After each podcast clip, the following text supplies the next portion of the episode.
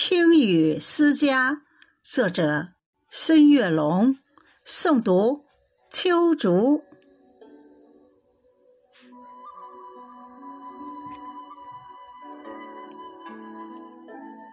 斑驳的旧瓦片，雨滴在把从前敲打，圆滑在撞击的一瞬间，分身出许多的往事嘈杂。那满是笑声的院中枣树，那满是追逐的石像脚步，压水机还在那里静默涂鸦。那扇意气风发的精雕木门，如今在大雨倾盆中故人拍打。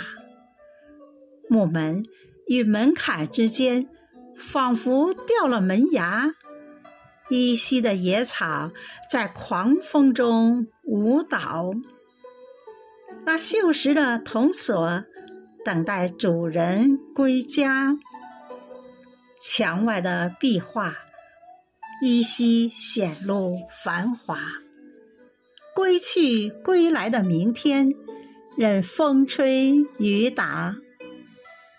几十年的记忆在记忆中发芽。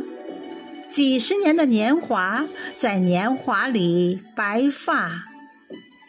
只有那少年的自己，在家中嬉闹；只有那光阴中的自己，在讲述乡话。